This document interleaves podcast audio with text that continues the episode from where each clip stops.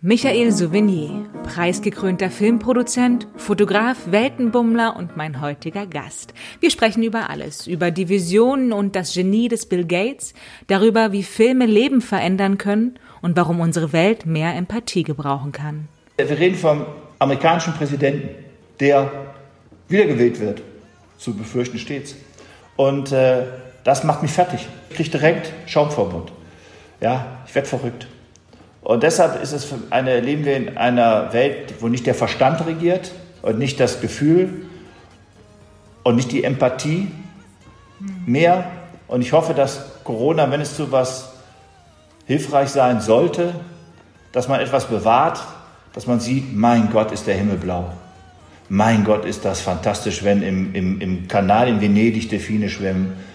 Mein Gott, lohnt sich das hier zu leben? Ja, und ist es vielleicht auch toll, menschlich und mit Empathie miteinander umzugehen und gemeinsam so eine, so eine Pandemie, die ja die ganze Welt betrifft und nicht nur irgendein Land, das durchzustehen und zu sagen, was haben wir da eigentlich daraus gelernt?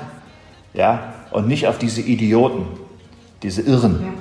diese Populistinnen-Arschlöcher ja, äh, zu hören. Mein Name ist Viktoria Fode und ihr hört Es ist eine Freude. Ja. Hi. Hallo. Wie schön. Wollen wir loslegen? Ja. Ähm, achso, eine Sache wollte ich noch sagen oder äh, fragen. Du hast Bill Gates dreimal interviewt. Äh, möchtest du mir noch irgendwelche Tipps geben, bevor wir hier das Interview anfangen? Ach so, also ich habe äh, ich ganz miserabel interviewt wahrscheinlich, äh, weil ich ähm, also es ist so, der Bill Gates der Bill Gates beschäftigt mich schon mein ganzes Leben. Das ist, weiß nicht, ja, also zum Beispiel auch Gandhi hat mich mein ganzes Leben. Es gibt ja immer, du hast immer so Begleiter, auch in deinem Leben wirst du Leute haben, die dich immer begleiten, ja, über lang. Ja. Und dann ist es so, die meisten begleiten dich nur ein kurzes Stück. Die, viele begleiten dich nicht lange. Aber mich begleiten die Rolling Stones, die Beatles, Bill Gates, Gandhi, viele andere begleiten mich mein ganzes Leben. Und der Bill Gates, begleitet mich alleine schon deshalb, weil ich ja sehr computeraffin bin. Ich habe als allerersten Spielfilm, und so bin ich ja überhaupt auf Bill Gates gekommen, weil ich habe ein Internetmagazin gemacht, das hieß Click für mhm. Vox. Mhm. Das war seiner Zeit total voraus. Das war zu einer Zeit, als man noch zehn Minuten wartete, dass der Computer hochfährt und warm wird. Und mein Rechner damals hatte ein Gigabyte Festplatte, nicht ausbaufähig. Das hat heute jedes Foto. Ja. ja ich will nur so, so, das ist so wie telegrafieren. Ja, so. Und äh, der Bill Gates war natürlich ähm, gerade 1995, als Windows ganz groß auf den Markt kam, war er sowieso ein wahnsinnig führender, reicher, einflussreicher Mensch. Ich habe ihn in Budapest getroffen beim ersten Interview. Das war so, als wäre der amerikanische Präsident in der Stadt. Und ähm, dann war das äh, so, dass durch dieses Magazin äh, hatten wir dann die, die Möglichkeit, das Interview zu machen, weil wir haben für Vox dann auch eine große Abendshow, Abendsendung gemacht, die hieß Fenster zur Zukunft.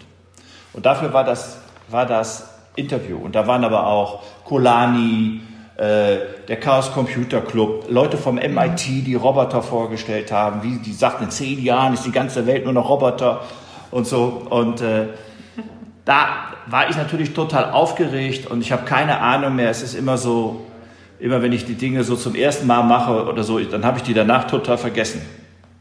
Ich vergesse alles. Ich habe total, ich habe die allererste Sendung Regie gemacht, Talk im Turm. Ich habe keinerlei Erinnerung mehr daran.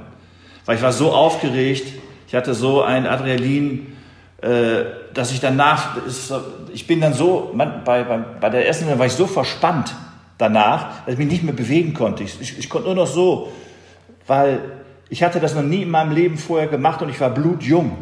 Und ja, äh, sagen, ne? total jung und ich habe einfach immer eine große Schnauze gehabt und habe gesagt, ich spring von jedem Zehner, ja. Aber wenn er da aufplatscht, das kann wehtun, ja. Gott, ich bin halt nicht so, Gott sei Dank nicht auf Beton gefallen, sondern nur in Wasser. Aber ich habe es irgendwie immer gekriegt und dadurch habe ich mich unheimlich schnell vorwärts bewegt. Aber um wieder auf Bill Gates zu kommen, ähm, der Bill Gates, ich bewundere den aus ganz vielen Gründen. Ich bewundere den, weil der ganz früh gesagt hat, ich werde 95 Prozent meines Vermögens spenden. Mhm. Das muss man sich bitte überhaupt erstmal vorstellen.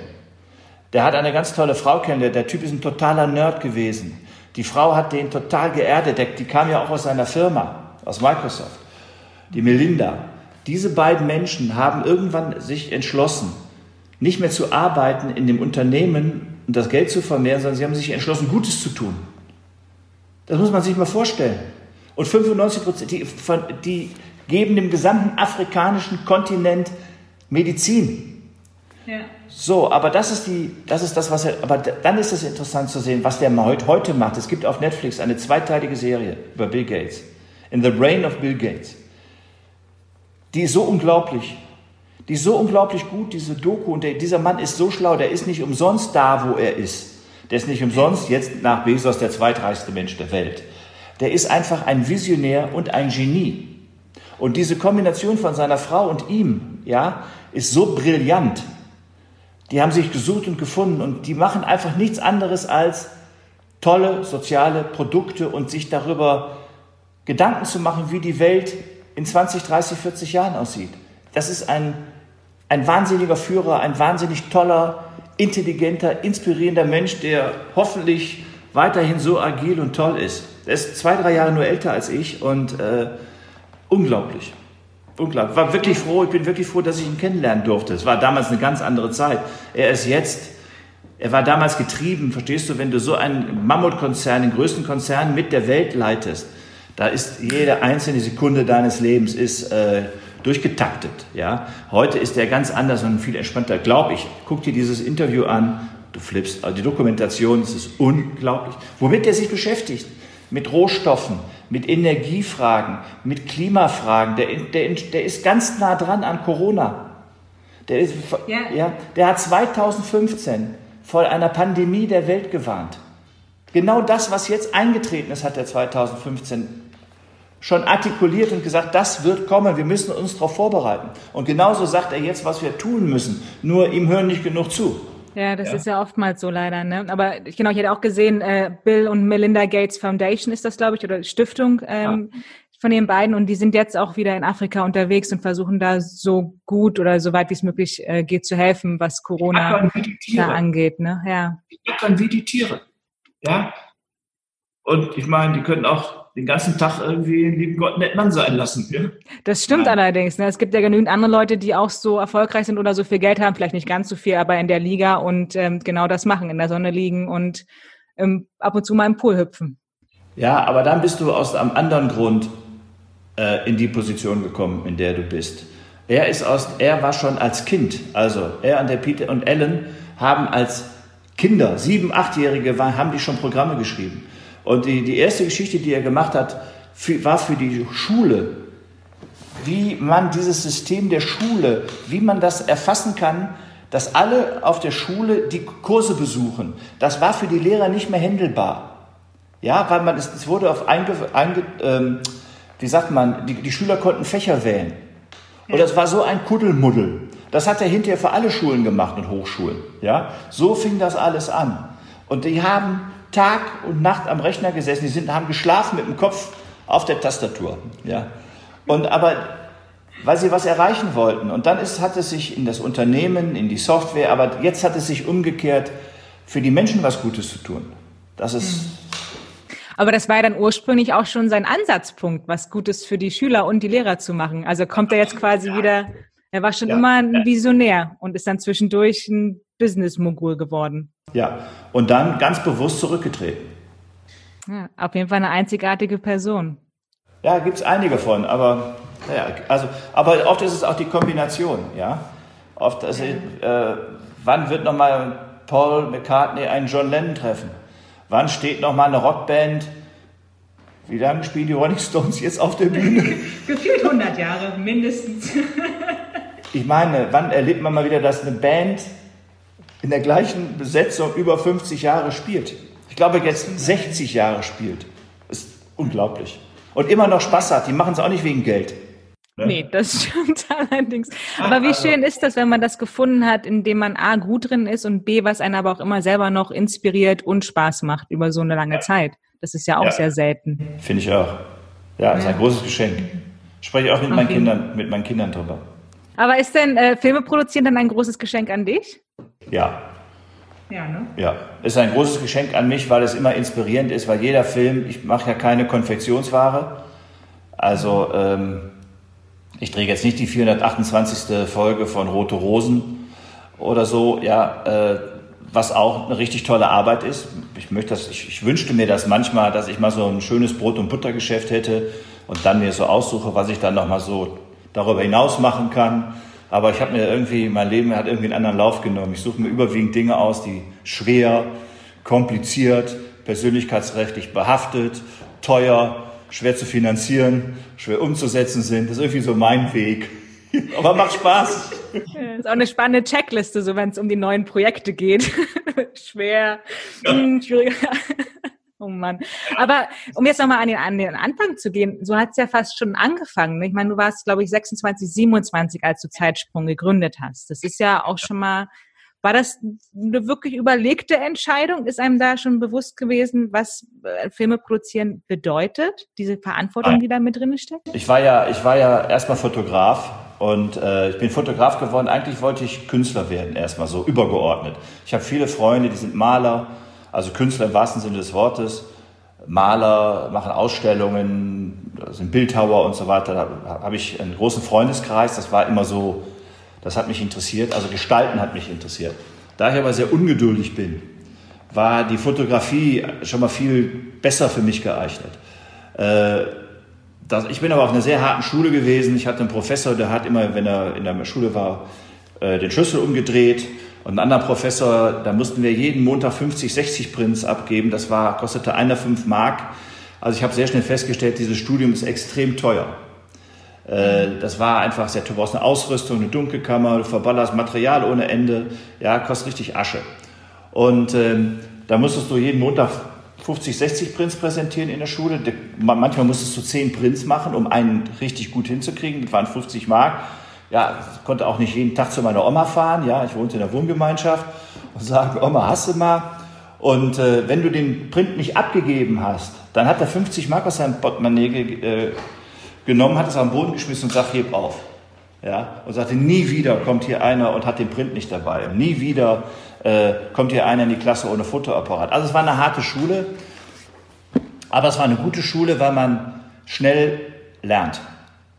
Mhm. Sehr schnell lernt äh, und gar nicht lernt durch das, was die machen, sondern sehr schnell lernt, sein eigenes Wertesystem zusammenzurücken. Zu sagen, will ich, will ich nicht, will ich, will ich nicht, mache ich, mache ich nicht. Lernt man schnell, ja. Das Schlimmste ist, wenn du dein Leben lang Kaffee kochst, ja, und irgendwas abtippst. Lernst, lernst du nicht viel, lernst du auch was, aber nicht ja, also ich habe das große Glück gehabt, erstmal immer gute Lehrer gehabt zu haben und, und eine Chance bekommen zu haben. Und dann war die Fotografie so irre teuer. Ja, gut, jetzt haben meine meisten Mitstudenten, wenn sie überhaupt, ich glaube, wir waren 300, als wir begonnen haben und 30, also als haben ihren Abschluss gemacht. Ich hätte auch meinen Abschluss gar nicht machen müssen. Ich habe ihn nur für meine Eltern gemacht. Ähm, aber das ist eine ganz lustige Geschichte, die kann ich dir erzählen, wenn wir die Zeit haben. Ich weiß aber nicht, wie viel Zeit wir haben. Ähm, so, Erzähl, äh, ich schaffe die Zeit dafür. es, ist, es ist also so, dass das war also jedenfalls sehr, sehr teuer, das Studium. Und dann meine, meine Mitstudenten haben dann, äh, sind Taxi gefahren oder haben in Kneipen gearbeitet. Das war nur gar nichts für mich. Ich habe dann sehr früh mit dem ersten Semester schon angefangen, Aufträge zu äh, organisieren.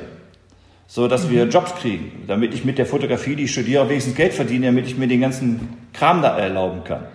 Jetzt war das, so. Ne? Jetzt war das so, dass ich da auch noch erfolgreich war in dem, was ich machte. Und zwar machte ich alles.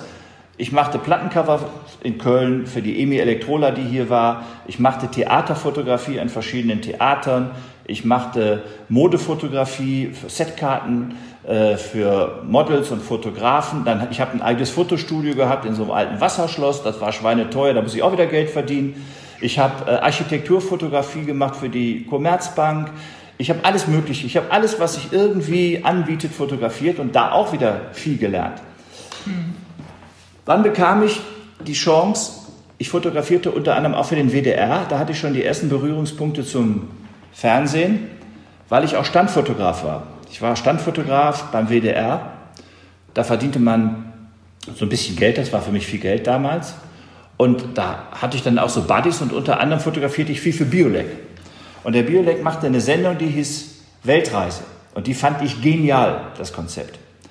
Und äh, das war eine, sieben, ich kann es nicht mehr 100% wiedergeben, ich sag mal, sieben Studenten kriegten ein Around the World Ticket und konnten hinfliegen, wo sie wollten und mussten jede Woche einen Beitrag abgeben. Und eine Jury im Studio hat ausgewählt, was der beste Beitrag ist und hat am Ende dem Studenten eine Kameraausrüstung und eine Arbeit beim Sender gegeben. Das wäre mein Traum.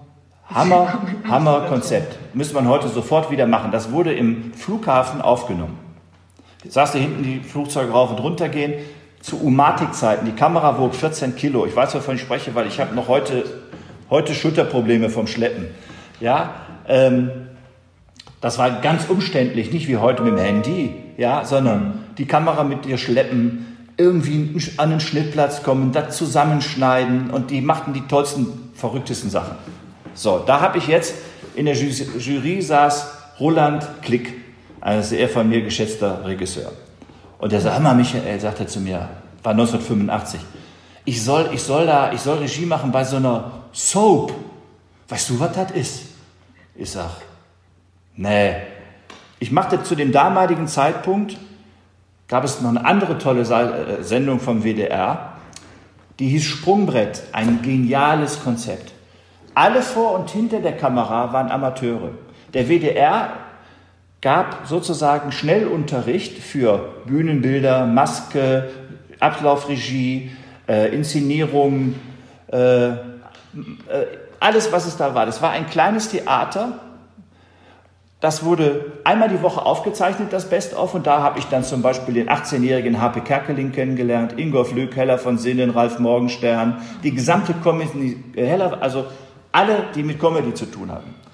Am Ende, die Leute zahlten Eintritt und äh, ich, ich wurschelte dann mit einer Kamera rum und machte auch so ein bisschen Regie, ja in die, auch, hatte auch Biolek wieder mit zu tun. So, und in, mhm. der überhaupt auch ein ganz großer war und ganz tolle Sachen gemacht hat mit seiner Firma. Und jetzt lernte ich also diesen Roland Klick kennen und da hatte ich jetzt also ein bisschen Kamera, also ich sag mal primitiv, ein bisschen rumschwenken mit der Kamera und sag mal, gehst du mal von links nach rechts, mal ein bisschen weiter nach vorne, da hinten mal eine ganz kleine Bühne nur. Und da sagt der Roland Klick, komm mal, ich soll da so eine Soap machen. Ja, ich sag, brauchst du einen Kameramann? Der sagt, klar, kommst du mit? Ich sage, wo ist das denn? In Stuttgart. Ja, also, dann ich nach Stuttgart. Äh, Sat 1 gehörte damals, das war eine Sendung für Sat 1, war nur regional zu empfangen und gehörte dem, zu 100% dem Georg von Holzring Verlag. Ja, seitdem kenne ich Sat 1. War untergebracht in drei Büros im Georg von Holzring Verlag und Horst Jedecke, der früher Fernsehdirektor war vom SWR, der, ich war so ein junger Mann mit langen Haaren, ja, der sagte, ja, mach mal, mach so, mach mal. Ja, ich machte dann Kamera. Ich hatte von Tuten und Blasen keine Ahnung. Der Roland Klick kam aber gar nicht mit, sondern Karin Howard führte Regie, die hinterher in Hollywood Sachen gemacht hat und so weiter. Also so fing das an, das musst du dir vorstellen, Viktor. Es gab keine Grenzen, aber du musstest Ja sagen und dich darauf einlassen. Und so wurde ich auf einmal, ich, so war ich hier sitze. Ich habe fünf Tage die Woche, Montag, Dienstag, Mittwoch, Donnerstag, Freitag, in einem Studio die erste deutsche Soap gemacht, die hieß Galerie Bücher. Und ich habe Samstag, Sonntag, weil das scheiß Fotostudio so teuer war, fotografiert in Köln. Das heißt, ich fuhr montags morgens um 4 Uhr nach Stuttgart von Köln, ja, ins Studio, mal locht, Freitagabend im Berufsverkehr wieder zurück. Und ich war aber da glücklich verliebt, wohnte in der Wohngemeinschaft in Köln. Ich weiß gar nicht mehr, wie ich das alles gleichzeitig hingekriegt habe, ja. Aber dadurch habe ich mich schnell bewegen können. Also war ich auf einmal Kameramann. So, dann habe ich immer mit irgendwelchen Regisseuren gearbeitet, da habe ich gedacht, ach, Regie führen kannst du auch. Ne? so. Ja. so, so bin ich dann Regisseur geworden, ja. Das ist so, das kann ich gar keinem erzählen, wie das alles ging. Aber das ging dann auch gut, ja. Aber wie gesagt, mit solchen Verspannungen, dass jeder Physiotherapeut heute sagt, hm, hm, hm. Und äh, ja, dann war ich Regisseur und dann äh, dachte ich, ja, wer hat jetzt noch was zu melden, ne? so über dir. so. Und dann habe ich schon eine Menge so produziert als Kameramann. Ich kriegte also Produktionsabläufe mit als Kameramann, als Regisseur. Und da habe ich gedacht, ach komm, wirst du Produzent. Aber jetzt kam ich ja sehr stark aus dem Journalistischen. Also ich habe als Fotograf äh, alles fotografiert kommerziell, aber ich habe das ganze Geld nur dazu benutzt, irgendwo rumzurennen und Fotos zu machen. Also Streetfotografie. Das zu fotografieren, die Realität zu fotografieren. Ich habe immer nur die, ich habe nie Bilder verfremdet, ich verfremde auch keine Filme. Die Realität ist das Geilste, was es gibt. Es gibt nichts Besseres für mich als die Realität. Ich brauche nicht noch rumschnörkeln und solarisieren und irgendwas machen, sondern die, das, die Realität, die Straße, das war immer meine Schule.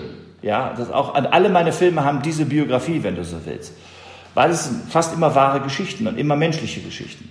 Und so ist auch meine Fotografie. Ja, ich fotografiere zwar keine Menschen in dem Sinne, aber es sind immer Spuren von Menschen. Ja, also ich mache jetzt kein Porträt, bin kein Porträtfotograf, das, sondern ich bin jemand, der auf der Straße Szenen fotografiert. Eigentlich sind die Fotos, die ich mache, auch kleine Geschichten. Und so habe ich das dann in die Kamera, auf die Kamera übertragen und auch auf die Regie und auch auf, die, auf das Produzieren. Das ist sozusagen meine Vita und mein Lebenslauf.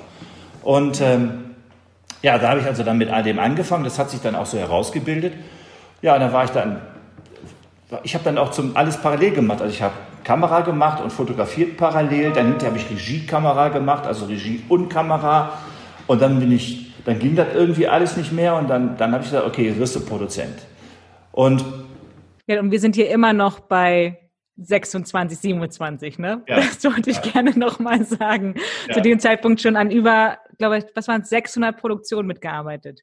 Ja, aber nicht, also die habe ich auch produziert. In verschiedensten. Ja, aber nicht, okay. aber nicht mit 27 habe ich schon 600 Produktionen gemacht. Da habe ich vielleicht, da habe ich ja noch sehr viel fotografiert.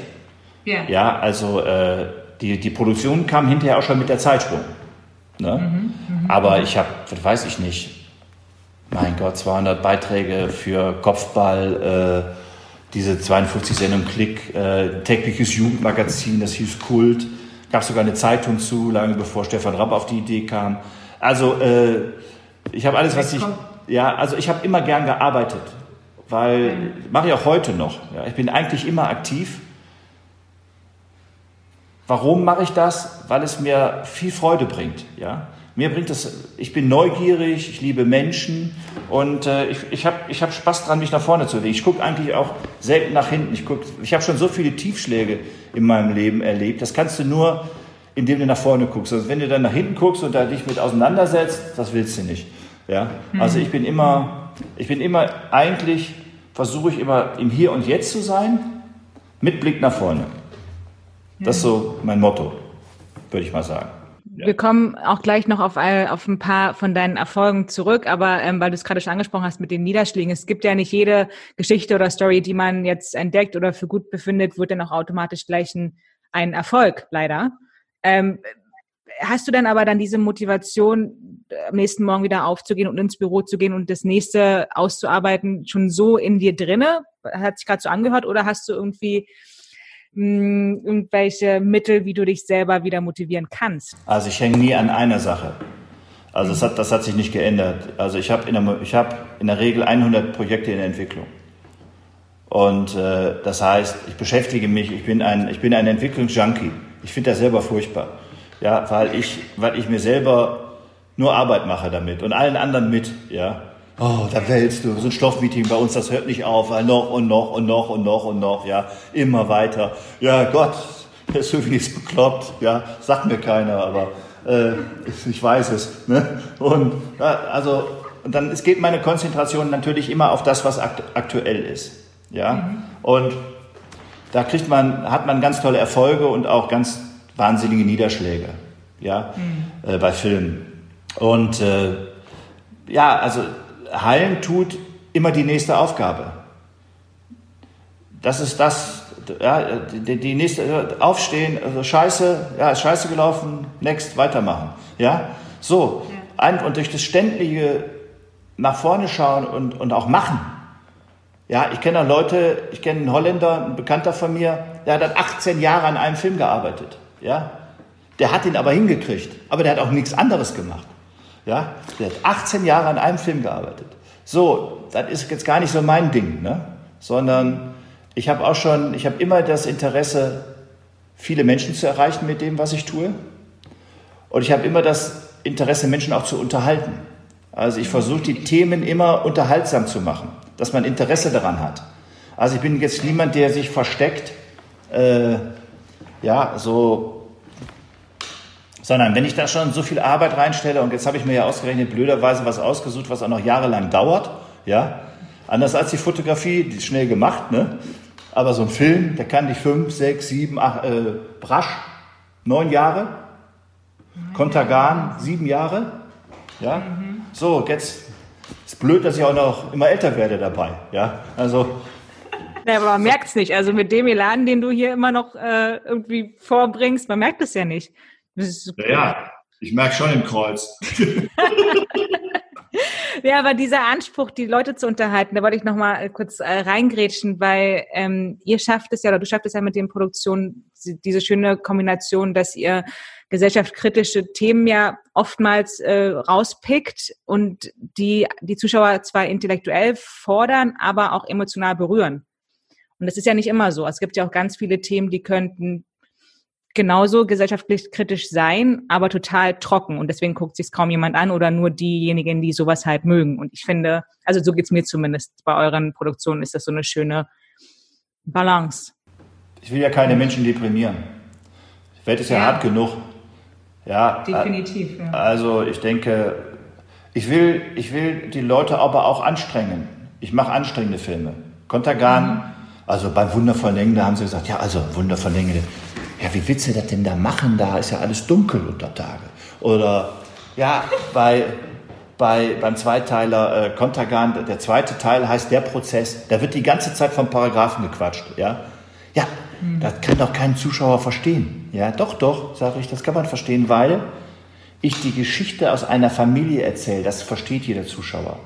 Der hört ja. gar nicht den Paragraphennamen, sondern der, der geht mit der Schauspielerin, mit, dem, mit der Schauspielerin mit weil er das versteht, weil ihn das berührt, weil er das und weil er die Ungerechtigkeit empfindet. Denn ich mache ja viele Dinge, die mit Ungerechtigkeit zu tun haben. Oder Heldengeschichten, die aus, ja, dass, dass, dass, dass Menschen sich wandeln und zu Helden werden. Ja, das ist ja das, wo man auch aufgucken kann. So, das kann, das, das möchte doch jeder. Und so, und das, so musst du die Leute emotionalisieren. Und dann kannst du auch die kompliziertesten Dinge gut und einfach darstellen. Der Mensch ist nicht der Zuschauer ist nicht doof, überhaupt nicht. Ja, aber er muss angesprochen sein. Dann klappt's. Und das sieht man. Ich meine, Wunder von Längerde hatte 11 Millionen Zuschauer damals. Ja, ne? bis heute also, der größte Erfolg bei Sat 1. Ja, als ihr die ja. Zahlen damals zuerst gehört habt, war mit welchen Erwartungen geht man denn daran? Es war ein wahnsinniges Gefühl. Ich hatte damals noch so ein kleines Kino hier bei mir im Konferenzraum, da saßen wir alle. Und ich bin immer rausgelaufen auf die Straße. Weil äh, mich rief ein Freund an und sagte, mal, sagte Michael, es ist kein Auto auf der Straße. Ich sag, wie ist kein Auto auf der Straße? Bin ich mal rausgelaufen. Es war wie Fußball, also du musst dir das so vorstellen, der Osten Deutschlands hat das überhaupt nicht angeguckt. Gar nicht. Weil die haben mit Bergbau keine Berührung. Ja, mhm. außer vielleicht bei den russischen Genossen, keine Ahnung, kenne ich mich gar nicht so aus, aber wir hatten keine Zuschauer aus dem Osten Deutschlands. Wir hatten die Zuschauer im Westen Deutschlands. Das heißt, bei, diesen, bei dieser Quote waren das 50, 60, 70 Prozent Einschaltquote im Westen. Die Quote hat sich mehr oder weniger ausschließlich aus Westzuschauern zusammengesetzt. Und das war wie Fußball-Endspiel. Und ich bin immer rausgelaufen als aufgeregt und fuhr kein Auto. Ja. Ich hatte keine Ahnung, ist auch so eine lustige Geschichte. Jetzt gab es ja nun, habe ich damals auch sehr früh mit angefangen, weil ich ja so viel Magazinsendungen, Reportagen gemacht habe. Ja, da komme ich ja her.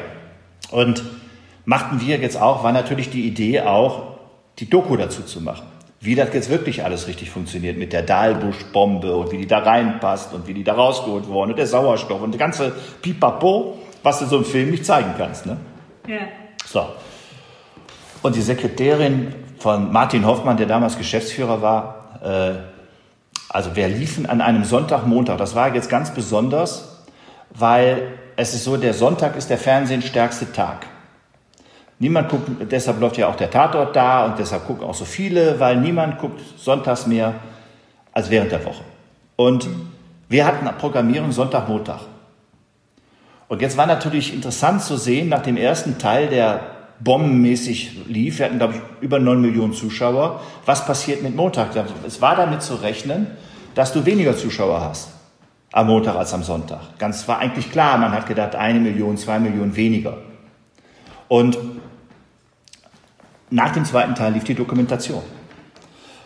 So, und dann ist das so, dann, die haben ja da irgendwie so Tricks da bei den Sendern, dass sie auch mal schneller die Ergebnisse kriegen als du auf dem Bildschirmtext und so. Ne? Und dann kriegt man immer den Anruf ne? von den Fiction-Chefs. In dem Fall kriegte ich aber gar nicht den Anruf von Martin Hoffmann, der natürlich über alle Maßen glücklich war über die Sonntagausstrahlung, sondern von seiner Sekretärin. Und die sagte, Mensch, Michael, schade, wir haben alle so gehofft, dass der zweite Teil besser läuft. Und äh, ja, wir haben aber irgendwie anderthalb Millionen irgendwie verloren. Ich weiß nicht mehr genau die Zahl, ja. Und äh, ist, aber macht nichts. Ist doch so ein super voll. Ist der größte Erfolg, den wir hier in dem Sender jemals hatten. Und, okay, ich habe eingehängt. Ich war total happy. War immer noch ein Riesenerfolg. Drei Minuten später. Michael, ich habe mich vertan. Es war die Doku. Sie ist in der Zeile verrutscht, weil es direkt danach kam, ja. Und dann hatten wir kumuliert über 11 Millionen Zuschauer, was dazu führte, dass der Frank Hoffmann zwei Tage später, äh, Martin Hoffmann, Entschuldigung, äh, äh, zwei Tage später in der Bildzeitung eine Doppelseite gebucht hat. Wir danken 11 Millionen Zuschauern, Sat 1. so, Wahnsinn. Ja. Aber so Ausschläge kann das Leben haben, ja. Verrückt. Da weiß, da weiß man gar nicht, was man dazu sagen soll, ne? Also das ist echt so ein Once-in-a-Lifetime-Erfahrung glaube ich. Ja, nachdem man vorher zweieinhalb Jahre verklagt wurde. Nein, das war bei Kontergan. Entschuldigung. Aber bei allen Schwierigkeiten, die das Projekt hatte. Aber genau da wollte ich äh, jetzt auch hin. ich habe es geahnt, siehst du? Mit den, mit den Ausschlägen. Äh, zwei, drei Jahre später dann zu Kontergan und dann kommt zweieinhalb Jahre Rechtsstreit mit ja. einem sehr, sehr großen Pharmakonzern. Ja. Wie bleibt man denn da wirklich dran? Du hast eben gesagt, ich glaube, es waren sechs, sieben Jahre generelle Arbeit an diesem Projekt Kontergan. Warum sagt man da nicht zwischendurch, ganz ehrlich, das ist mir jetzt, ich habe da, ich will das nicht mehr. Das ist, das ist es nicht wert. Wir lassen das. Wir kümmern uns um die anderen 99 Projekte, die wir noch in der Entwicklung haben. Ist nicht, äh, ist nicht meine Natur. Schön. So bin ich nicht gestrickt. Aber es ist natürlich heftig. Mhm. Also die Tiefschläge sind brutal und heftig. Und ähm, es, es, war ja in diesem Fall existenziell. Also stand die, die gesamte Firma stand auf dem Spiel. Weil die letzte Zahlung, das Renommee, alles, was du dir aufgebaut hast, alles stand sozusagen auf dem Spiel. Und äh, mit einer Übermacht von ich, einem, einem Pharmakonzern, der milliardenschwer ist, gegen kleines Firmachen wie wir hier, ja, und äh, war sehr, sehr heftig. Aber ich habe den besten Anwalt ever kennengelernt. Und ich war froh, dass er auf meiner Seite stand. Das ist bis heute, bis heute mein Anwalt und äh, grandioser, ich nenne immer nur das Samurai-Schwert. Und äh, ein, ein fantastischer, wahnsinnig guter Anwalt. Und ich habe übrigens immer die Diskussion mit den Anwälten. Ich habe ja viel mit Anwälten zu tun im Persönlichkeitsrecht. Sag ich immer, das liegt an der Liste, wie du dir deine Projekte aussuchst. Genau. Sag ich immer, so, nach welchem Kriterium wählen Sie denn aus als Anwalt? Weil du bist ja auch, musst ja Mörder verteidigen oder Straftäter oder auf welcher Seite stehst du als Anwalt? Das interessiert mich eigentlich immer. Hat der Anwalt neben dem Wissen und der juristischen Perspektive, die er hat, eigentlich auch nochmal eine eigene Perspektive? Finde ich eine spannende Frage. Ja. Und ähm, ja, also ich war sehr froh, diesen Anwalt gefunden zu haben und ich habe sehr viel erlebt. Ich habe auch Rechtsprechung erlebt. Es war so kurios. Wir haben vom Landgericht in Hamburg verloren in der ersten Instanz. Verloren. Der Richter guckte sich das an, den Film, sagte nach zehn Minuten, alles klar, ist eine Dokumentation. Also der, der Spielfilm. Äh, alles klar, ist eine Dokumentation. Damit unterliegst du dokumentarischem Rechtsversprechen. Da musst du super genau sein. Damit machst du, ist ein Einfalltor. Ja? Mhm, mh. Bumm, Grüntal gewonnen, wir verloren. Berufung. Dann kommst du zum Landgericht, eine Etage höher. Da haben wir gewonnen. Das war schon so, dass die Gerichtssaal, Gerichtssäle immer größer wurden. Äh, und, und Standing, wenn unser Anwalt sprach, das Standing Ovation gab, war wie in einem amerikanischen Film. Ja? Und ähm, ich hatte dann natürlich auch die Unterstützung von vielen Kontergan-Geschädigten und äh, auch viel Presse, weil man daran Anteil nahm. Muss dir vorstellen, interessanterweise, der Fernsehdirektor vom WDR war der, war der, ähm, der bin ich jetzt bescheuert? Fritz Bleitgen natürlich. Und der Fritz Bleitgen war damals vor Ort Gerichtsreporter beim Kontergan-Prozess. Das ist ja spannend. Ja, so, also das heißt, du hast auch Leute gehabt, natürlich, und, und diese Geschichte ist überhaupt dadurch entstanden, dass hier gegenüber ein Kiosk ist. Und in diesem Kiosk fahren immer wieder, gehen immer Leute einkaufen. Und ich war hier ganz in der Nähe, ein Heim ist, in dem Schwerstgeschädigte, alles in dieser Straße, ähm, äh, einkaufen gehen, sind auch Kontergan-Geschädigte dabei. Und in der Schule hier am Alten Militärring, hier auf der Ecke, die ist 100 Meter von hier, das war die allererste Schule, die Kontergan-Geschädigte und normale Menschen in Anführungsstrichen in einer Klasse hatten, weil vorher wurden Kontergan-Geschädigte wie, wie äh, geistig ähm, Zurückgebliebene unterrichtet in Sonderschulen. Und so, und dann irgendwann, Mann, ey, was war das nochmal? Was war das für ein Thema? Wie war das eigentlich? Ist auch noch mein Jahrgang, ja? Wie ist das eigentlich? Und dann hat man angefangen, dann hat man festgestellt, hä? Das ist ja eine wahnsinnige Geschichte. Ach, der Staat hat bis heute 500 Millionen Euro bezahlt für die konterganische Idee, nicht der Konzern. Ah, so war das. Ah, so war die Rechtsprechung, so war das mit der Politik. Aha. So, also, to make a long story short, äh, dann waren wir beim, beim, Land, äh, beim Landgericht, da hatten wir dann Recht bekommen, dann hat Grüntal Berufung eingelegt und dann gingen wir zum, zum, nach Karlsruhe, ja, zum obersten Gerichtshof in Deutschland, wenn du so willst, zum Bundesverfassungsgericht. Und da haben wir dann gewonnen aber das reicht, diese Sendezeit reicht nicht aus hier, also unser Gespräch. Das ist eine Geschichte, da könnte man mindestens ein bis zwei Bücher drüber schreiben. Nur über das Thema Kontergan, ja. Ja, ich wollte gerade sagen, man kann auf jeden Fall auch einen Film machen über das Filmmachen äh, des Kontergan-Films quasi, also sehr genau. meta. Genau. Und das ähm, habe ich dem Gebhard Henke damals schon gesagt. Ich habe gesagt, eigentlich müssten wir den Film machen über das, was jetzt passiert. Zum Beispiel, wie mein Drehbuch in die Hände von Grüntal gefallen ist ja, äh, und lauter solche Sachen. Oder, oder, oder, oder was da eigentlich los war bei Gericht und dies. Also es gibt ganz viele Nebenschauplätze. Ich habe es ja in eigener Haut erfahren. Ich habe auch gedacht, ich werde abgehört oder mir wird nachspioniert und all sowas. Das war damals absolut üblich. Ich kriege halt Gänsehaut nur vom Zuhören, wollte ich nur sagen. Man kann es nicht sehen und man kann es ja auch nicht hören, aber also schon bei dem Punkt irgendwie, wie ein Drehbuch bei denen gelandet ist. Wow. Ja. So, und es gab ganz viele interessante Nebenaspekte, wo ich immer sagte, eigentlich schreibt sich gerade hier der dritte Teil. Ja. Ja. Heute sozusagen. Ja. Und wann können wir den dann sehen auf der Leinwand? nee, den wird es nicht geben, glaube ich. naja, aber was es gab, und das gehört ja auch noch dann dazu, zu diesem, zu dem Inhalt quasi des äh, dritten Films, den es leider nicht geben wird, aber dass ihr mit dieser Ausstrahlung und dem ganzen der ganzen Öffentlichkeit darum erreicht habt, dass A, Grünteil dann doch nochmal 50 Millionen Euro gezahlt hat an Kontergan-Geschädigte und die staatliche monatliche Rente verdoppelt wurde. Ich glaube sogar verdreifacht. Verdreifacht. Und, ja. und äh, den Kontergan-Geschädigten, denen es nirgendwo schlechter ging als in Deutschland, würde ich jetzt fast mal behaupten. Hm. Also in England oder so, die, das wurde ja lizenziert, das Medikament. Das war ja, ich glaube, in Japan noch länger als ein Jahr, nachdem es in Deutschland verboten war, noch am Markt. Ähm, das hat äh, die, die, ja, das war damals auch eine, eine Sache der, der damaligen Zeit. Wie, wie will man wissen, wie man eine Schadenssumme festlegt. Man hat einfach gesagt, so und so, die können bei denen, denen, viele sind ja gestorben, es gab über 10.000 Opfer äh, und heute leben noch, ich weiß nicht genau wie viel, ja, 2.800 oder sowas. Man hat nicht damit gerechnet, dass die so alt werden. Und dann hat man sieben Mediziner gefragt, hat gesagt, so, wenn man die jetzt verpflegt, und so ist die Schadenssumme damals zustande gekommen. Das hat nicht ausgereicht, ja. Und viele sind auch gar nicht richtig behandelt worden und haben andere Missbildungen und so weiter und so fort. Und das ist das, das schönste, der schönste Preis, den ich besitze. Ich habe eine ganze Menge Preise, kann ich dir mal zeigen, weil ich da immer drauf gucke.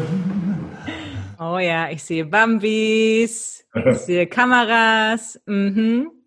ich sehe sehr, sehr viel. Schön. Und, und, und, äh, aber das Schönste ist äh, der Preis einer Unterschriftenmappe von den Kontergan-Geschädigten, die sich dafür bedankt haben, dass es diesen Film gab, weil sie eine Sekunde davor waren, komplett vergessen zu werden. Und das hat der Film, dass der Film hat also ein, eine, auch gerade durch die äh, gerichtlichen Auseinandersetzungen, Grüntal-Leute, mit denen ich gesprochen habe, seinerzeit, äh, den habe ich gesagt, lass den Film einfach Macht nichts. Lass den Film passieren. ist ein Tag Aufregung, ist die Sache vorbei. Wenn ihr mich verklagt, gibt es viel mehr Presse. Ja? Und äh, das haben sie aber nicht geglaubt. Und äh, das, wie gesagt, das, das ist ein zweiter und dritter Teil also meiner Lebensgeschichte. Und äh, es ist wahnsinnig viel passiert und die, so war es. Und dann ist die Presse da drauf gegangen und es gab monstermäßig Presse für den Film, wenn du so willst. Und das hat die Politik und dann auch Grüntal bewogen, nochmal über all das nachzudenken und nachzulegen, finanziell. Und so geht es heute den Geschädigten viel besser. Aber das Problem, das größte Problem, was ich immer hatte, ich habe mit allen möglichen Verbänden gesprochen. Es gibt einen Bundesverband und den Regionalverband. Die sind sich alle gar nicht richtig grün untereinander. Das hat mich äh, fertig gemacht seinerzeit, weil ich dachte, mein Gott, sprecht da bitte alle mit einer Stimme. Ja? Nein, die waren auch noch untereinander alle äh, zerstritten zum Teil. Ja? Und äh, das hat das überhaupt nicht einfacher gemacht.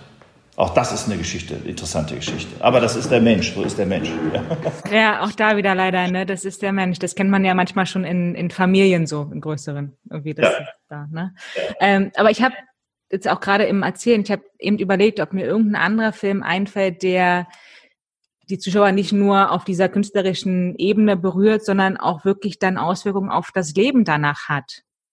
Und mir fällt sonst kein anderer ein. Ja, aber weißt du, das ist auch so eine schöne Fügung gewesen. Also, ich habe dir ja eben von der Fotografie erzählt. Ne? Ich konnte ja jetzt, weil ich schon relativ viel kommerziell fotografiert habe und gut im Geschäft war als Fotograf und dann auch als Kameramann, schwerlich wieder zurück auf die Universität, weil ich ja mehr oder weniger immer fehlte. Und ich wusste, dass mir Böses widerfährt bei den Professoren, dass die mich leiden lassen. Ja? Und ähm, dass ich natürlich das alles heimgezahlt kriege, da nicht gewesen zu sein mehr. Und äh, bin ich in meiner Not. Ich war gerade dabei, ein, ein, ein, Filmprojekt herzustellen und war längst äh, Kamera und in der, in der Regie tätig. Und dann habe ich gedacht, ja, du musst deinen Abschluss nicht in der Fotografie machen, sondern im Film. Und es gab sozusagen zwei Bereiche. Es gab den Fotografiebereich, in dem ich war, aber es gab auch den Filmbereich. Und der Filmbereich in Dortmund, wo ich studierte, äh, zu dem Zeitpunkt war, äh, wurde geleitet von Adolf Winkelmann. Der war der, mit der jüngste Professor in Deutschland und unterrichtete. Da bin ich zu dem Adolf Winkelmann gegangen, habe ich vorgestellt und habe gesagt, Herr Winkelmann, so und so ist meine Situation. Und ich habe mit der Fotografie, bin ich jetzt schon so lange nicht mehr so richtig zugange. Ich bin längst im Film und äh, ja, sagte der, dann zeig mir mal, was du da so gemacht hast und so. Ja? Und dann kriegte ich in der Tat bei ihm den Abschluss als, Foto, als diplomierter Fotofilmdesigner. So bin so mein, mein Titel damals. Ja, ich machte also bei Adolf Winkelmann meinen Abschluss. Und ich war natürlich als Junge aus dem Port, ich bin aus Essen, äh, wusste ich natürlich alles über Adolf Winkelmann und auch durch das Studium kriegte ich das mit, was er da machte. Der hat ja sozusagen das Ruhrgebiet äh, verewigt in seinen Filmen.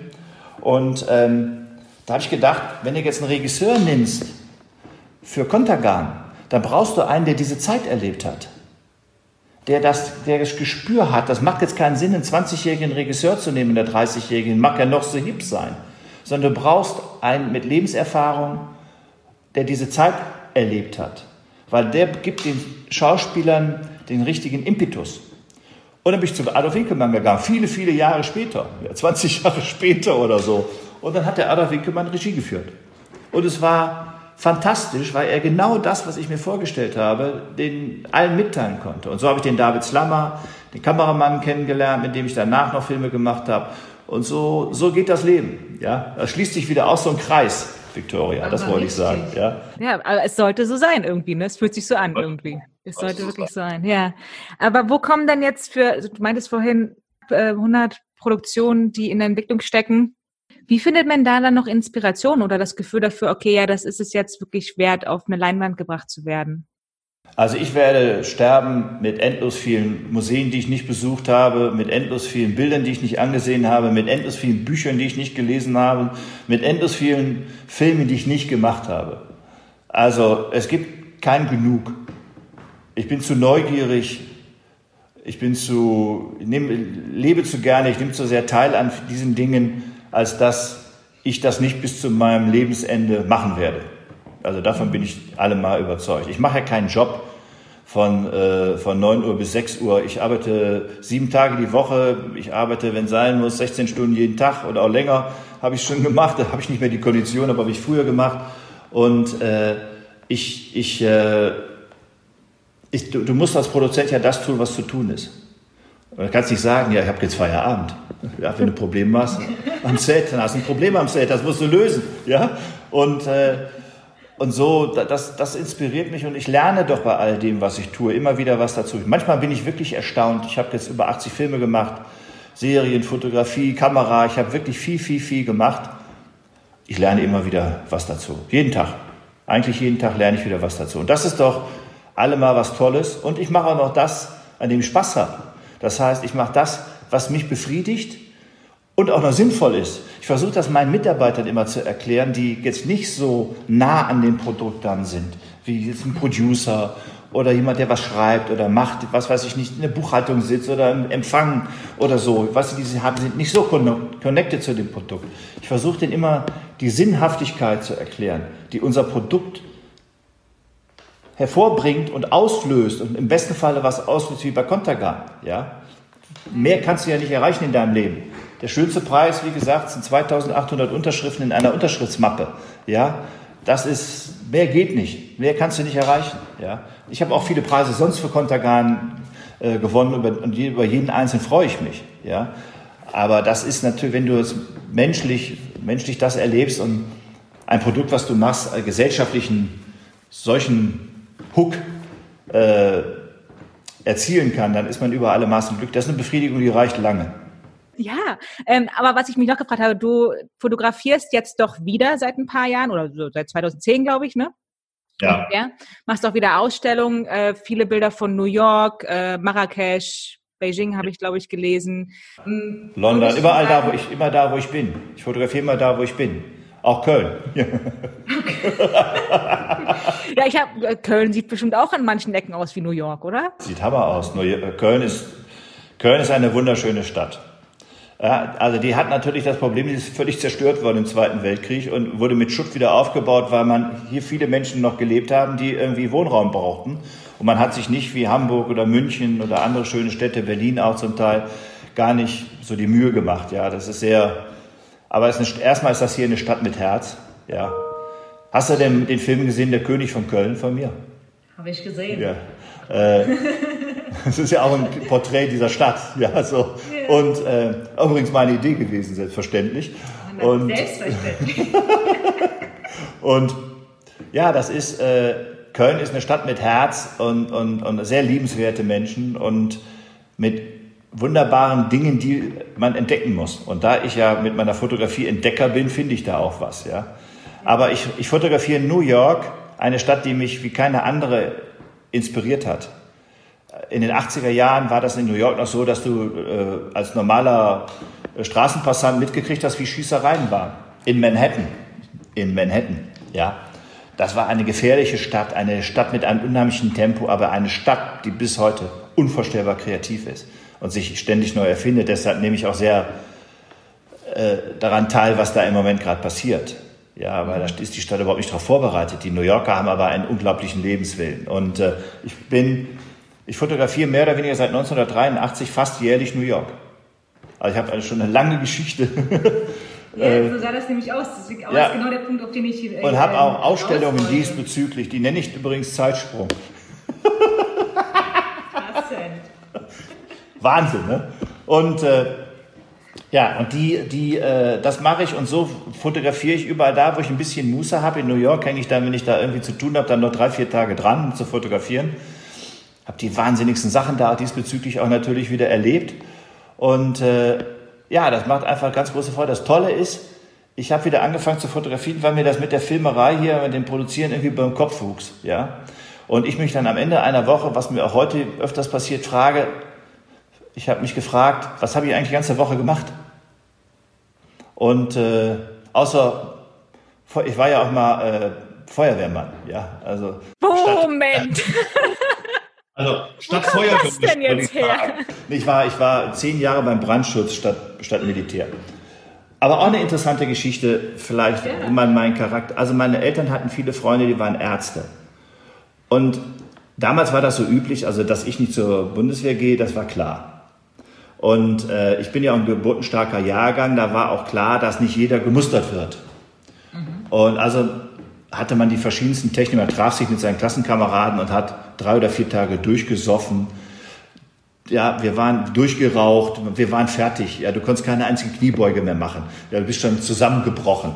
Ja, ähm, das war mir nicht sicher genug, ne, um ausgemustert zu werden. Und ich habe dann die Ärzte gefragt, was ich so machen kann. Da hatte ich einen Arzt, der war sehr clever, der hat mir gesagt, es gibt eine Sa- Sache, die ist sehr, sehr sicher. Das ist, wenn es den Verdacht gibt auf Multiple Sklerose. Ähm, dann, kannst, dann kannst du auch später noch die Bundeswehr verklagen, weil man, ähm, weil die, weil du hast jetzt zwar die Symptome, aber sie haben dich trotzdem gezogen. Und dann lernte ich so, sagte mir, dass, dann musst du so, das, so Augenfelder, das siehst zum Beispiel, das wäre so ein Punkt, der wandert, den, den siehst du viel zu spät. Also es gibt bestimmte Dinge. Und die hat er mir erklärt. So, und dann habe ich da gesessen und habe ich gesagt, das mache ich nicht. Hinterher kriege. Ich, so bin ich. Ja, ich habe gesagt, das will ich nicht. Und dann habe ich gesagt, nee, ich gehe zum Brandschutz. Und dann bin ich zehn Jahre bei der Feuerwehr gewesen. Ja, weil ich das Risiko nicht eingehen wollte. Ja, so. Ne? Ich habe gedacht, das ist, manchmal denke ich, weißt du, wenn du immer über eine Sache sprichst, dann verinnerl die äh, Worte sind ja Wahnsinn, was sie auslösen können, ja? Und Gedanken. Ja, du liegst da und denkst drüber nach. Und ich beschäftige mich auf die Prüfung, dies und das. Und da habe ich gedacht, das springt eventuell irgendwas über. Ja, das will ich nicht. So, dann habe ich das nicht gemacht. Ja, und so, ja, so war ich dann bei der Feuerwehr. Und deshalb, am Ende einer Woche habe ich viele Feuer gelöscht, ne? aber äh, gar nicht mehr so richtig geschnallt, was ich eigentlich so alles gemacht habe. Muss ich dann echt drüber nachdenken, weil immer nur im Lauf, ja, immer in dem Rädchen da unterwegs. Und da habe ich gesagt, Fotografie. Kein Regisseur, kein Sender, kein Team. Ich muss niemand fragen. Ich entscheide. Ich mache es. Fertig aus. Herrlich. Ja. Ganz toll. Aber ist das auch so eine, ähm, Inspirationsquelle für dich, was dann die Arbeit wiederum angeht? Also wenn du dann zum Beispiel in New York warst und da fotografiert hast für drei, vier Tage und kommst zurück. Warst du schon mal in New York? Ich war noch nicht in New York. Ja, also wenn du aus New York zurückkommst, dann fragst du dich, warum hier alle so langsam sind.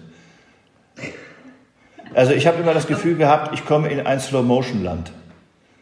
In allem. gut oder schlecht? Ist genial. Wenn du jung bist, ist genial. Oder? Du willst, wenn du alt bist, glaube ich, in New York, dann, dann da willst du schon, ja, dann ist New York sehr, sehr anstrengend. Laut, schnell, aggressiv, ja, aber auch herzlich. Äh, New York hat, ist eine, ein kreativ Smelling Point. Ein, ein, ein, es ist so, da ist alles. Diese Stadt ist so abwechslungsreich. Ja, ist, in dieser Stadt ist einfach alles. Und die schläft nie. Und die ist immer aktiv. Und die ist immer, die geht immer vorwärts. Und das natürlich für einen jungen Menschen, der was will. Ja, als ich da hingekommen bin, ich, ich, ich bin dann immer länger geblieben. Ja, da war ich da vier Wochen, sechs Wochen. Äh, es, aus irgendeinem Grund, vielleicht bin ich zu Heimatverbunden oder zu sehr Deutscher, ich bin auf jeden Fall nicht dahin gegangen. Ja? Ich hätte, und hinterher war der Zug vielleicht auch ein Stück weit abgefahren. Ähm, aber ich liebe diese Stadt bis heute. Sie ist auch sehr europäisch. Ist keine, ist nicht Amerika. Ne? Das ist eine, eine, Stadt der National. Das ist ja auch, da gibt es hunderte von, von Nationalitäten. Ja? Alle kommen irgendwie miteinander aus. Und es ist einfach eine, eine solche Inspiration, diese Stadt. Aber du kommst zurück und denkst, alles Slow Motion. Und das hat mich natürlich als junger Mensch fasziniert und New York ist heute nicht mehr vergleichbar mit 80er, 90er Jahre. Es ist total geändert. Das, das findest du noch nicht mal mehr in der Bronx, was man früher in Manhattan hatte. Ja, also ich rede gar nicht von Harlem. Harlem ist wie, ist, hat längst schon Manhattan der damaligen Zeit überholt. In, ja, Bill Gates hat da sein Office und alles so. Ja, das ist, das ist längst das, das neue Manhattan, wenn du so willst. Und das, aber das damals, da war die ganze Kunstszene, Graffiti, Keith Haring, in jeder Ecke, ja, da wo, das glaubst du nicht, ja. Das, und, und heute ist das reich und, und luxuriös, aber immer noch schnell, lebendig, abwechslungsreich, ja. Ist eine Hammerstadt. Und es ist die Stadt meiner Träume immer gewesen. Und so, konnte ich mir das irgendwie erlauben, da hinzufahren und habe da heute, habe da Freunde. Meine, meine Frau, die ich dann, die Itza kam auch daher, die ich, aber die habe ich in Köln kennengelernt und nicht in New York. Ja, und so begleitet mich, habe da Familie in New York auch. Also New York ist wirklich auch eine Art zweite Heimat, aber meine richtige zweite Heimat ist Marrakesch. Ja, ja das habe ich gesehen. ähm, da war ich tatsächlich schon und ich kann es sehr gut verstehen. Also ich kann es wahrscheinlich nicht so gut wie du, aber ähm, auch nochmal ganz anders, aber wunder, wunderschön. Ja, es ist vor allen Dingen, ich bin da jetzt seit 17 Jahren, habe ich da ein Haus und äh, das, das, das Tolle daran ist, weißt du, du fährst nach Ibiza, das ist schön für Badeurlaub und so. Und Mallorca ist auch bestimmt toll und so alles, Europa ist sowieso das Allerschönste, was es gibt. Aber um mal abzuschalten mhm. und das Gesicht um 180 Grad zu wenden, ist das einfach toll, weil du kommst da an und du bist in einem anderen, in einer anderen Welt. Ja. Und das, diese andere Welt, das ist das, was ich da mag ja, diesen Change. Und von daher ist deine Frage, um deine Frage zu beantworten, jedes, jede Stadt oder jedes Land, aus dem ich zurückkehre, und ich bin ein Weltreisender. Ich, kenne, ich reise wahnsinnig gerne und wahnsinnig viel. Ich nehme mir die Auszeiten, die ich mir nehme, sind immer Reisen, kann man sagen, ja. Ähm, und, und verballer da auch wahnsinnig viel Zeit und Geld, ja, aber weil ich es so liebe und weil es mich inspiriert, weil ich finde, dass Reisen bildet. Es erweitert deinen Horizont weil du ganz andere Menschen kennenlernst, die du sonst nicht kennenlernen würdest, andere Sitten, andere Völker und, äh, und du nimmst was mit nach Hause. Und natürlich färbt das ab. Aber wie kann ich dir nicht sagen? Aber ich kann dir sagen, dass ich, wenn mich das Tempo interessiert oder die andere Perspektive, dann sind das Dinge, die, die natürlich, ich habe da noch nie drüber nachgedacht. Du hast mich jetzt mit dieser Frage überhaupt erst auf die Auseinandersetzung mit dem Thema gebracht. Ja, aber natürlich würde ich sagen, würde bejahen, dass, äh, dass es äh, abfärbt, dass es auf das, auch das Werk, was man heute macht, Einfluss hat. Ja. Also die Frage kommt äh, natürlich aus Interesse, aber weil es mir auch ähnlich ging und gerade lustigerweise, als ich in Marokko war vor zwei Jahren und zurückgekommen bin, habe ich das sehr, sehr stark gemerkt. Ich kann aber auch nicht auf den Punkt bringen, was irgendwie die Konsequenz daraus ist oder inwiefern man Projekte anders angeht, aber ich habe gemerkt, dass irgendwas mit einem passiert und dass man irgendwie daran anders rangeht. Ähm, ich möchte jetzt noch mal einen kleinen Bogen schlagen zu ähm, unserer jetzigen Zeit, weil du hast in einem Interview gesagt, dass wir in einer Zeit der Entmenschlichung leben momentan, ähm, was ich so komplett unterschreiben würde. Jetzt aber meine Frage an dich, wenn du so viel rumreist, merkst du Unterschiede zu, dazu in Deutschland, New York und Marrakesch zum Beispiel, Marokko? Oder ist das was? So unglaubliche Unterschiede. Ja, ich meine, wenn du aus Marrakesch oder aus Marokko wiedergekommen bist, und bist ja spätestens am Flughafen in Deutschland, hast du schon wieder die langen, schlecht gelaunten Gesichter gesehen. Ja. Es ist so warm. Es ist wirklich. Also, du kommst aus Bali oder was weiß ich nicht, irgendwie äh, Menschen, die, die viel ärmer sind als du, die den ganzen Tag lachen. Und dann kommst du nach Deutschland. Ja, ich meine, ja, das ist ja schon das Zeichen der Corona-Krise ist Ausverkauf von Klopapier. Das sagt alles. Ja, die Franzosen Kondome und äh, Rotwein, ja, hm. die Holländer ne, was zu rauchen, die, die Schottland Whisky, ja, und wir Klopapier. Ne? Das wird man, ich glaube, das kann mir keiner bis zu meinem Lebensende erklären, warum das so ist bei uns oder war. Ja. Wahnsinn. Ja. ja. Also, Kommen zwei Aliens da wieder auf die Erde runter und dann sind alle Menschen tot. Kennst du die? Das sage ich.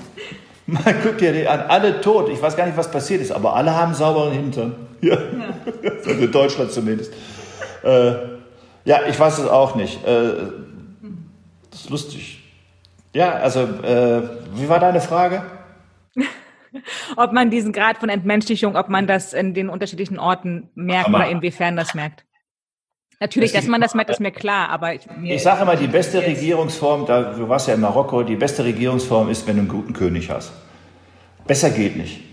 Ja, also das ist das Beste, was du dir vorstellen kannst, wenn du einen äh, intelligenten, guten, dem Menschen mit Empathie zugewandten König oder Königin hast, ganz egal welches Geschlecht, bessere Regierungsform geht gar nicht, weil der König in Marokko hat von heute auf morgen beschlossen, dass es keine Plastiktüten mehr gibt. Überhaupt kein Plastik mehr gibt. So, das beschließt er am 24.12. und ab 1.1. Ja, ist irre. Manchmal ist er ein bisschen durcheinander, dann wissen sie nicht, wie sie mit der Sommerzeit umgehen. Da überlegen sie hin und her. Da gibt es auch ein Parlament, ne? Aber ja, jetzt Sommerzeit, nein, Uhr umstellen, ja, nein, ja, nein, ja, nein. Da haben sie aber das so schnell entschieden, dass die Flugpläne gar nicht mitkommen. Also alle sitzen am Flughafen, was haben wir jetzt eigentlich für eine Uhrzeit? Ja. Sag du mal. Ich weiß es auch nicht. Äh, und also, das ist die beste Form. Die Demokratie ist natürlich die zweitbeste aller Formen, und, aber sehr, sehr anstrengend, viel anstrengender als eine Monarchie. Das Schlimmste, was es gibt, ist jede Art von Diktatur. Und das Allerschlimmste ist Donald Trump. Und Herr Urban und wie die alle heißen, diese Irren, diese Erdogan und Erdogan und äh, diese ganzen Populisten, ja, wo es den Menschen nicht mehr interessiert, wenn du einfach 50 Mal am Tag lügst. Ja, dann interessiert das nicht mehr. Du kannst auch noch tausendmal lügen. Ich meine, der Trump hat gesagt, ich könnte jemanden auf der Straße erschießen, mir wird nichts passieren. Und es stimmt. Das stimmt, ja.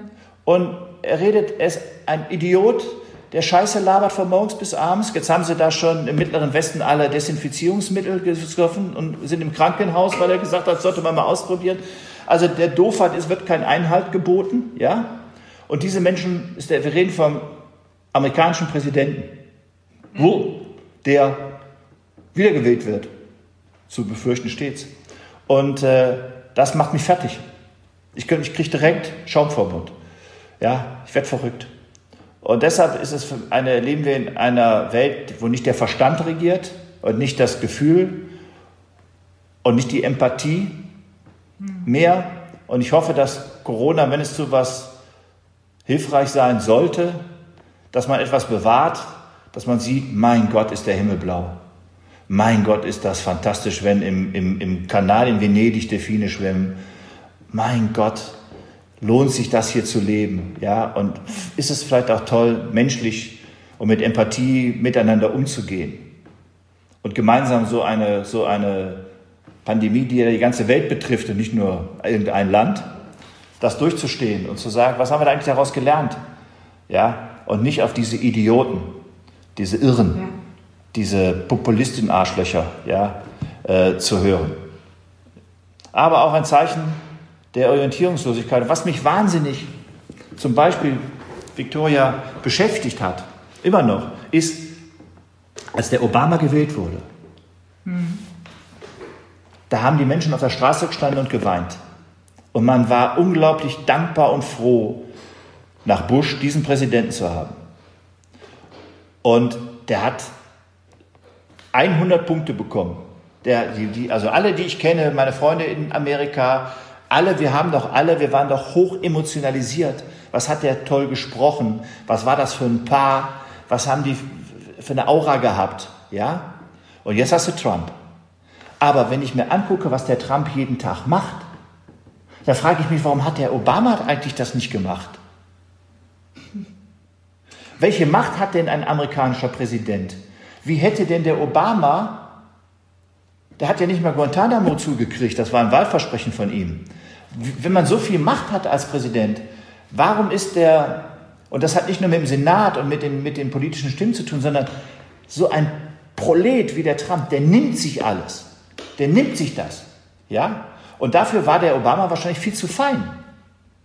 Ja, ich, halt ich, ich frage mich, wie kann das sein, dass dieser Holzkopf da alle Leute an der Nase rumführt? Ich meine, wenn ich Republikaner wäre, ja, ich meine, ich, ich, schlimm genug, ich verehre Clint Eastwood.